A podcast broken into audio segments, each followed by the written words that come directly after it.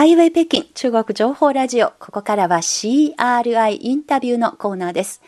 今日は先週中国日本商会が北京で開かれた記者会見で取材してきました。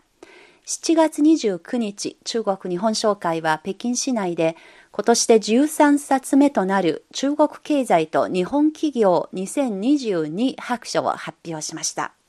白書によりますと、ジェトロが去年夏、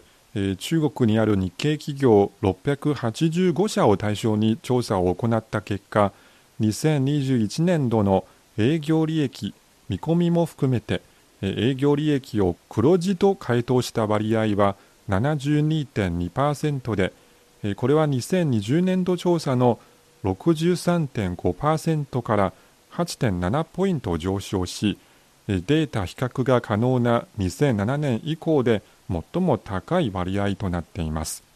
その一方赤字と回答した企業の割合は12.7%と2020年度調査の19.5%から6.8ポイント下落し2007年以降で最低となりました。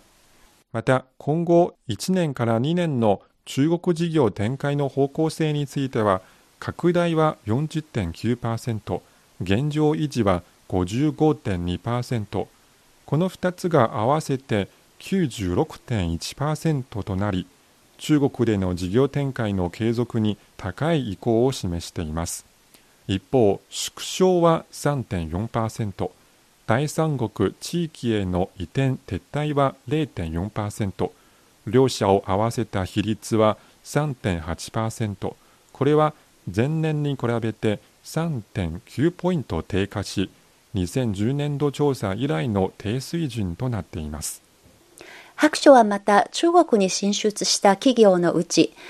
およそ5割が中国で稼いだ収益の大半あるいはおよそ半分を資本金にして中国国内での生産と販売能力の強化に充てているということも明らかにしました。はい、えー、そして今年は中日国交正常化50周年の年です。経済貿易往来は両国関係の安定装置とも言われてきましたその辺のことについては白書では何か言及はありましたか？そうですね。もう表紙からその意気込みがみなぎっていました。えそして、あの、あの、中国日本商会の関係者は、今回の白書は50周年記念号というふうに位置づけていると発表しまして、やっぱりそれだけ両国の経済協力関係のさらなる発展を願う、そういう気持ちが託されていた、そんな白書だったと、そういう印象を受けました。はい、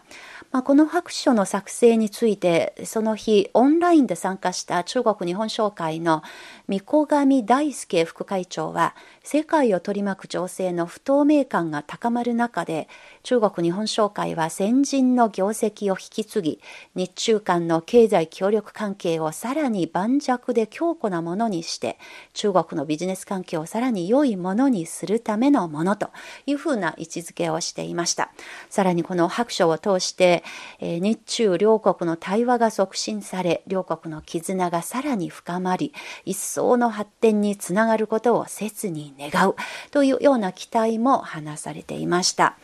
一方、まあ、先ほども案内いたしましたように、ジェトロのそのアンケート調査、これは2021年の状況を反映したもので、現時点、あるいは今後、日系企業が中国との経済協力についてどのように捉えているのでしょうか。ここからは白書の編集を担当した中国日本商会調査委員会の、えー、委員長で、そしてジェトロ日本貿易振興機構北京事務所の高島隆介所長のインタビューをお聞きください。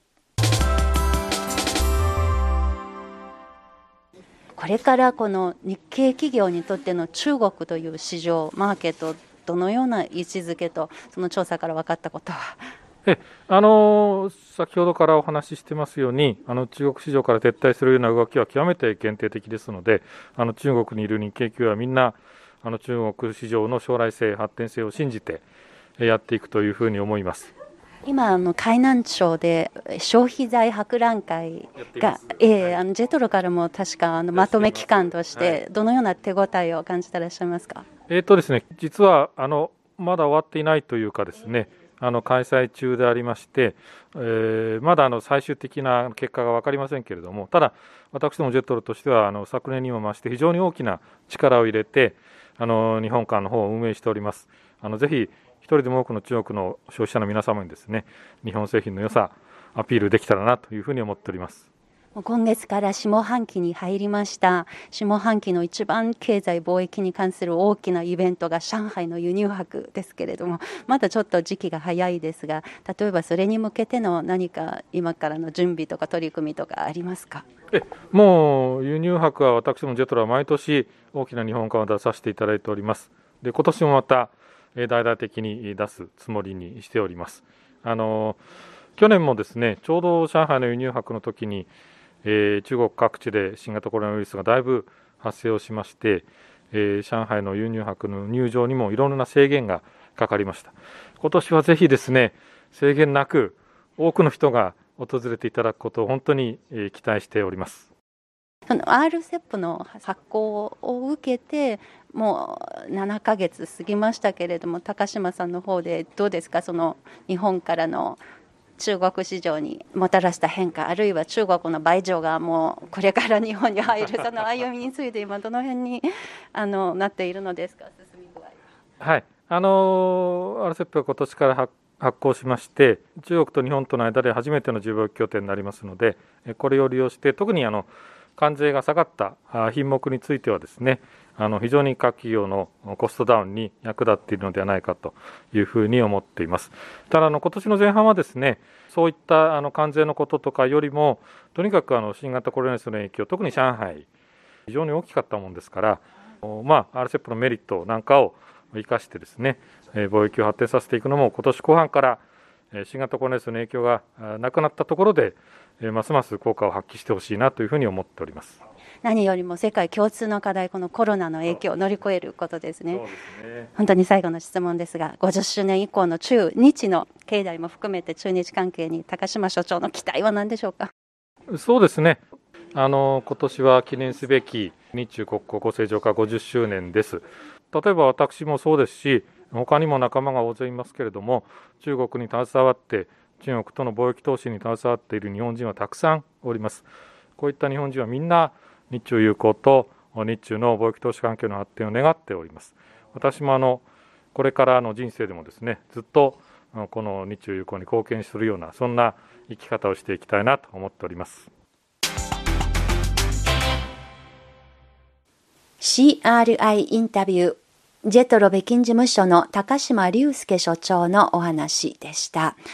これからもですね、あの中国との貿易投資に携わっている人はみんな友好的な関係発展を願っていると、そういうあの力強いメッセージ、非常に印象に残りました。やはりこれからもこのようなお互いにとってウィンウィン関係である、そのような関係が築かれ続けていくことを切に願っています。今週の CRI インタビューでした。